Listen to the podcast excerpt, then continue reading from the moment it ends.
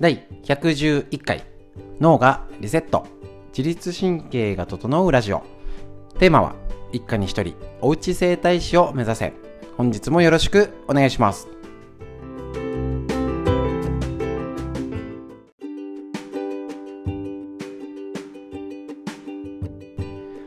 こちら脳がリセットするラジオは埼玉県本庄市にあります芦沢治療院よりお届けしております。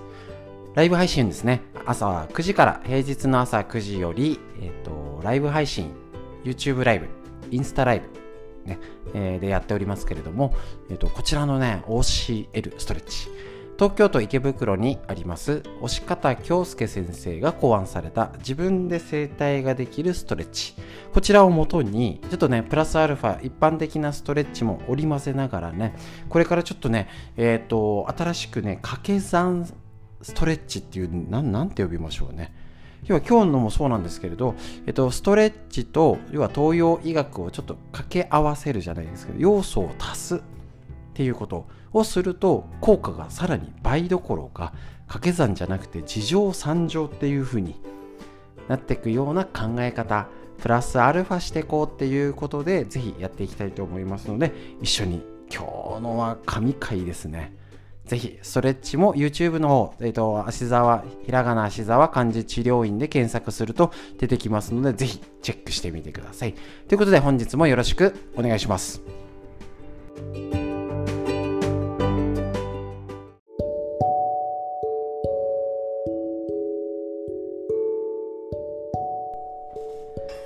はい、それではですね、えっ、ー、と、こちら今ライブ配信中でございます。今日もお疲れ様でございました。えっ、ー、と、今ね、LINE ライブ、YouTube ライブをつなげっぱなしで今日の解説をしたいと思います。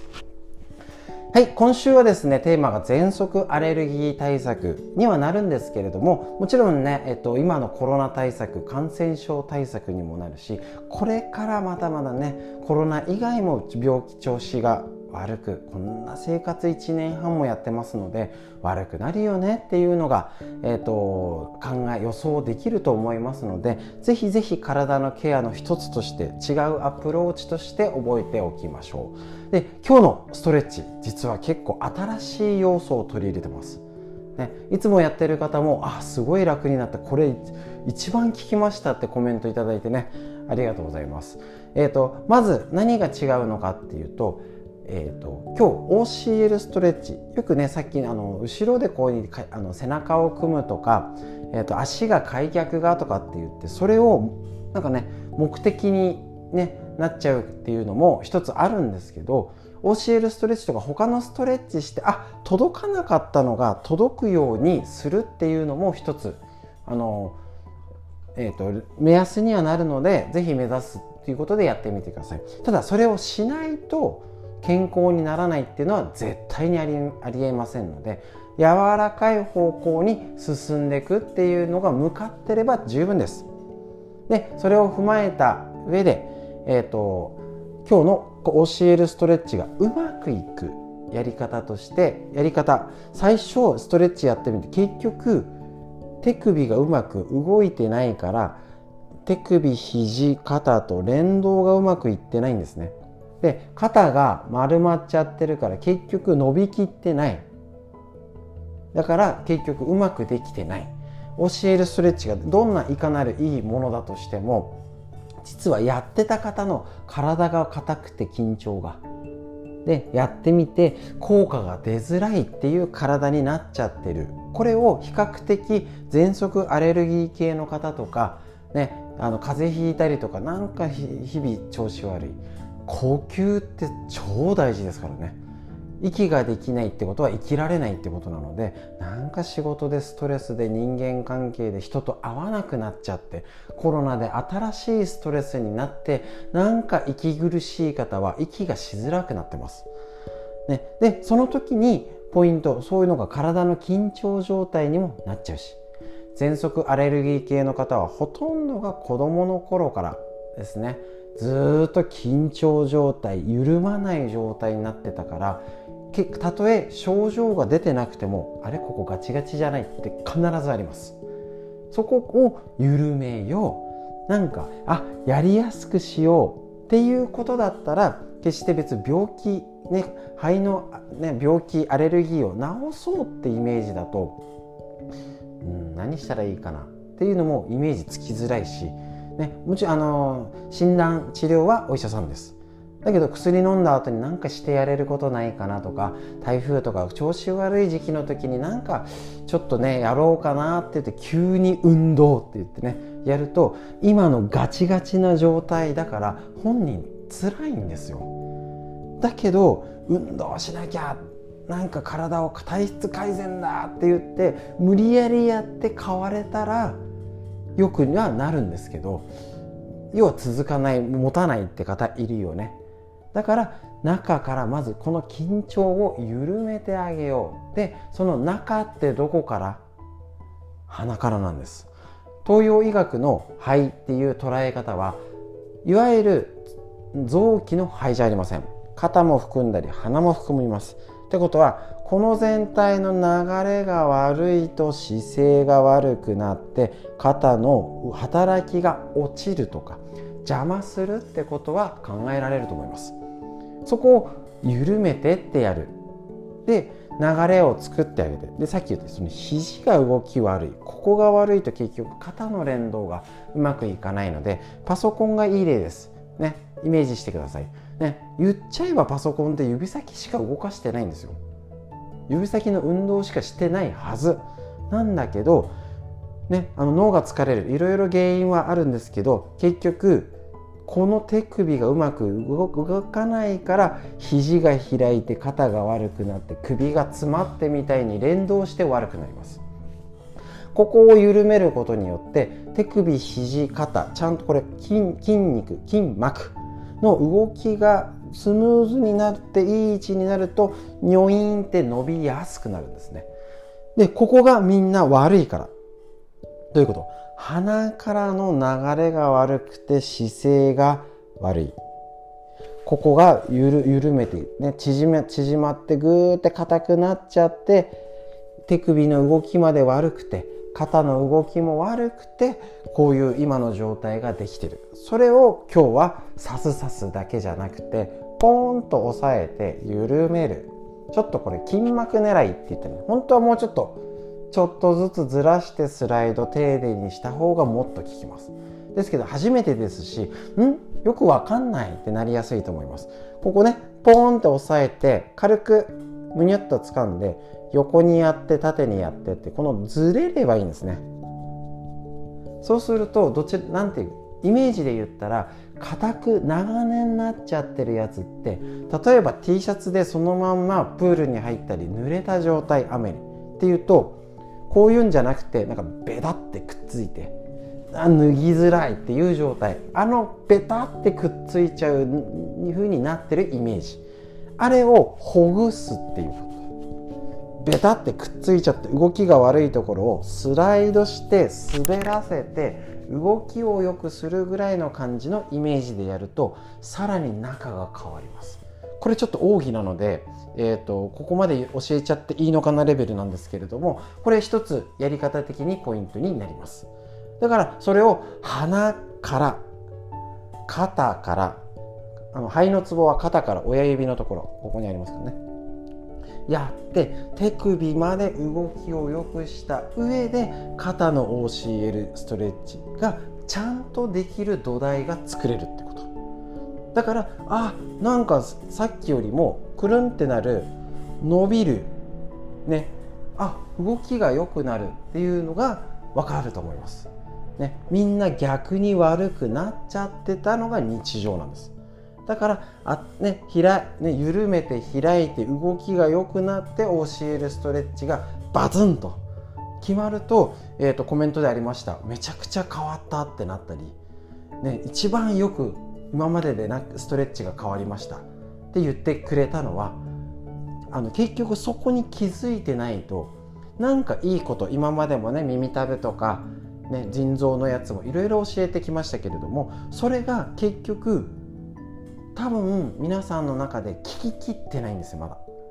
どっかでこの余白があります。そのご紹介でしたしそのやり方がアプローチとして呼吸器系を強くするってことだったらこれ風邪ひいた時にもいいし今秋にって呼吸器系が弱くなる時期で調子悪いんですね。今やっとくと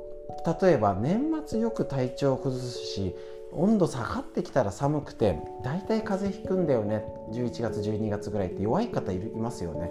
そういう方は今からこの呼吸器系をしっかりしておく。とアレルギー系喘息も楽にもちろんなるし風邪ひきにくい免疫力を巡りを良くすることで高めるっていうことが狙えます。でそしてこれ今日のやつが大体アレルギー喘息系ってお子さんが悩んでて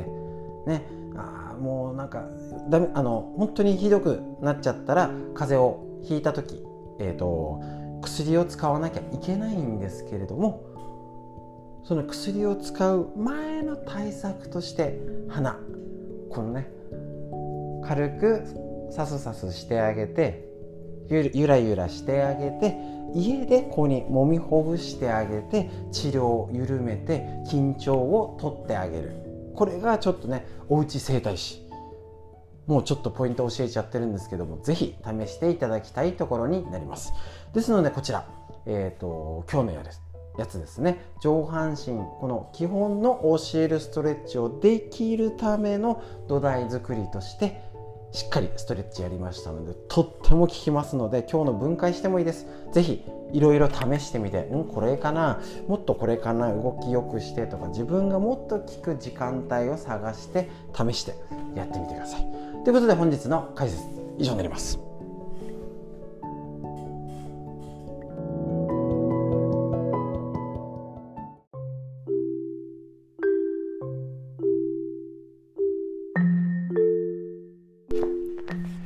はいそれではこちら。自分の体を守る正しいデータを持てなかった女性たちへ。生理で知っておくべきこと。細川桃先生の日経 BP より出てる本。こちらがね本当にねもう生活を一変させるぐらいで大事な要素が入っております、えーと、女性も自分の体を知るため。で男性もパートナーのことを知るともっと優しくね、家庭が平和になりますので、ぜひぜひ一緒に勉強していきましょう。こちらね、最初にあることをね、このテーマが大事です。えっ、と、自分の体をよく知ってる人、ね、えっ、と、ね、自分の正しい知識を知ってると仕事のパフォーマンスが高くて健康に働き働き続けられる自信もついて、えっと、正しく対処更年期とかですねで望んだ時期の妊娠や不妊治療に機会を失わないってことなんですねでこれ健康に自信があるかじゃないんですよ、ね、そういう知識自信がないから知識を得て正しく対処できると生活の自信が持てるんです。ね、そこを間違えないようにやりましょう。だから知識不足は不安になって、えーと、いろいろ仕事も頑張れない。間違いないですね。今日こちら、えーと、続けてやって、えーと、紹介していきたいと思います、ね、あなたの生理は正常ですか？っていうね。こちらのページですね。こちらあなたの生理は正常でしょうか？まず正常な生理かどうかを知っておきましょう。実は正常な生理の定義がはっきりと決まっているそうです。ほほう、ね、これは男性全く知らないですよね。周期が25日以上38日以内意外と広い。出血している日数が3日以上7日以内。意外と広い。長いんですね。1週間以上とか辛い状態なんですね。知らないですもんこういうのね。この2つに当てはまってるかどうかです。周期というのは生理が始まった日から次に始まる前日までのことですがこれに当てはまらなければ正常な生理ではありません。まず正常な生理とは出血と周期と出血日数だけで決まると。いうことなんですね。これいつから出産はじゃああの何日目ですよって計算のもとにもなるし、ね、これが周期が長いっていう状態要は生理が、ね、始まってから次の生理が始まるまでこれがすごいえーと、期間として、えーと、ポイント体の変わり目っていう指標になる。知らないですよね。ぜひこれねいいですね。これが逆に、えーと、24日以内だと,、えー、とダメだし39日39日って結構長いんですね。以上だと月経以上っていうふうになるらしいんです。ここね。だからパートナー男性もパートナーのこの生理周期が異常っていうともしかしたら病気の原因とかなんかすごいストレスで辛いのかなとかっていうことの一つにこれが長かったり短かったりっていうのがこの周期っていうことと出血の日数で、えーと、体を測る。つまり例えばおしっこの回数とか便の調子がどうってのと同じ指標になるってことです。これを知ってる知らないじゃでかいですね。だからえっ、ー、とすごい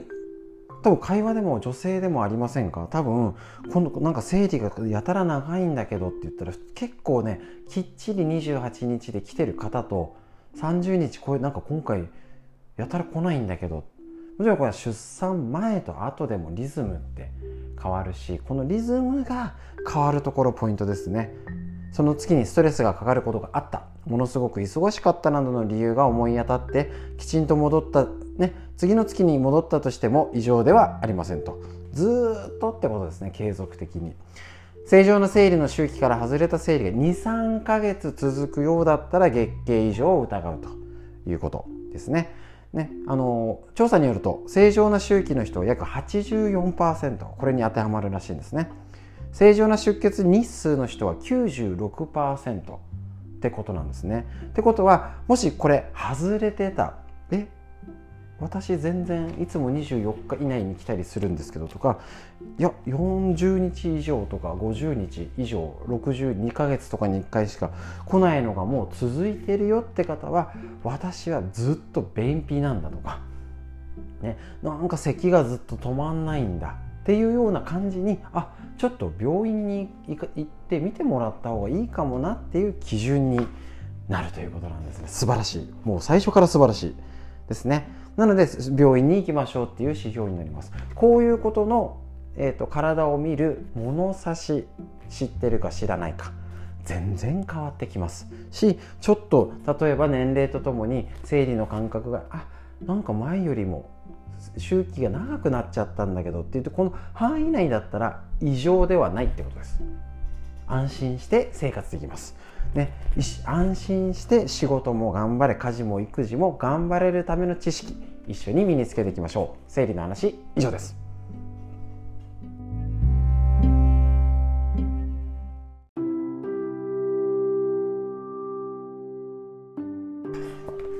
はい、こちら、ぐっすり眠れる最高の目覚め、最高のパフォーマンスが手に入る熟睡法ベスト101白浜龍太郎先生のあすこもしより出てるこちらの本ですね。ぜひぜひねあの一つ一つ勉強していきましょう。みんな睡眠を良くしなきゃってね知ってますし今更感があるんですけど今更なんです、ね、ちゃんとどうね意識したらいいのか何を気をつけたらいいのかってはいどうはいいいいいこと10個言ってみ101あるんでね。10個ぐらい言ってみてよっつったらえなんか結構ね意外と出てこないんですよ。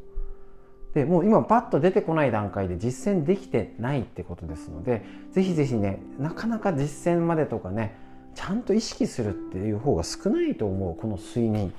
だけど大事。だから一つ一つこうやってお勉強していきましょう。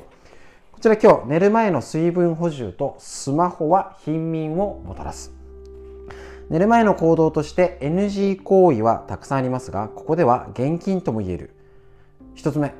寝る前に水分を取ること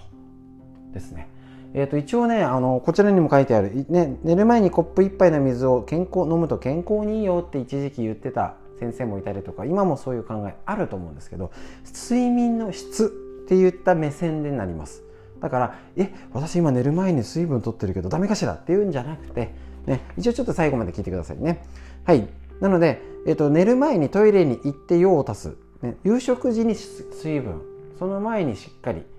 とって、えーと、寝る直前に飲まないってことですからね。水分は大事ですからね。で水分の中でも極力控えたいのはお酒。寝酒という言葉があるように寝つきを良くするためにお酒を飲みますがリラックスよりマイナス効果が大きい。あちゃですよね。やっぱり分かります。うん。飲みたくなるんですよね。睡眠中にアルコールが分解されることによって交感神経が優位になり身体も脳も休息しづらくなる。いやなんかね寝れるんですよ。飲んだ方が。寝た気がするんですね。で私自身今結構ねお酒の量も、えーと、減らしてたり寝る昨日なんかももう10時以降には一切飲んでないですね。で逆に早く1回飲んで間空けて飲んでとかもしたりちょっとね通にガツガツ飲むってしてないんですよ。で寝る最低でも8朝起きる8時間前に飲まない。するとね朝楽なんですよ。でこのねきっとね、あのー、寝つきが悪くなってること自体に気づいてないってこと。そこが問題だと思います。なんですね。要はよく寝れた朝の状態がわからないっていう。ね、だから、えー、寝つきが悪いですかっていうといや大したこといやそんな悪くないんですけどって言って整体とか受けたりとかしたらいやめっちゃよく寝れたんです。朝が楽です。楽じゃなかったんかいっていうことに なるってことなんですね。そこ大事ですのでこれこういう知識を知ってプラスアルファこういうねポイントのことも抑えるっていうと確実に体が変える一歩踏み出せます。でブルーライトはもちろんこれ言われてますよね。スマホやテレビとか。寝る時にね、あのー、寝寝な寝ながらスマホは絶対ダメです。でなるべく近くにも置かないのが大事です。ちょっとね端っことか遠く隣の部屋で充電器かけるとかね、えーと、うちなんか寝室には子供と寝てて寝室には、えーと、家電製品ゼロです。テレビって何何にもない。なさすぎてない。扇風機ぐらい。もうなくなりますもんね。はい、あのそういうような状況を作るのも大事かもしれません。是非やれる範囲でやってみましょう。だからどうせねだらだら飲まなきゃいいだけですからね。飲んじゃダメなんじゃないんです、ね、賢く飲んで体をいつまでも元気に5年後10年後のための体づくり今から一緒にやっていきましょう。睡眠熟睡法以上になります。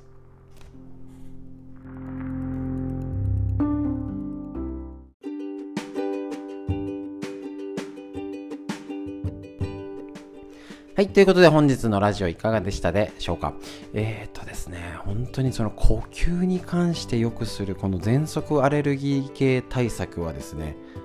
すごいです。ねあのー、もちろん喘息アレルギー今お悩みの方だけでなくコロナのこと風邪対策にもなるし感染症対策ですね、えーと、これからを元気でいるために呼吸をちゃんとできるのはもう絶対ですよねなのでこの呼吸のことストレッチと考え方をやった上でヨガやるとかウォーキングするとか、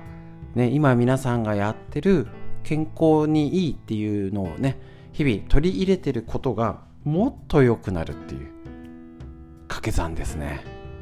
健康ね皆さんの普段やってることにぜひこのストレッチを掛け算してみてください。もっと聞いてもっと楽が待ってます。楽しみですね。ぜひいろいろ取り入れてみてください。この取り入れ方の工夫で差が出ます。そこが大事。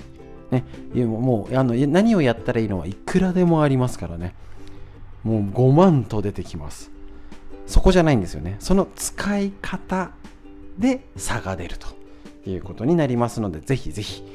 皆さんですね。あの自分流のやり方を一緒に探していきましょう。本日も最後までお聴きくださいましてありがとうございました。また明日朝9時よりライブ配信よろしくお願いします。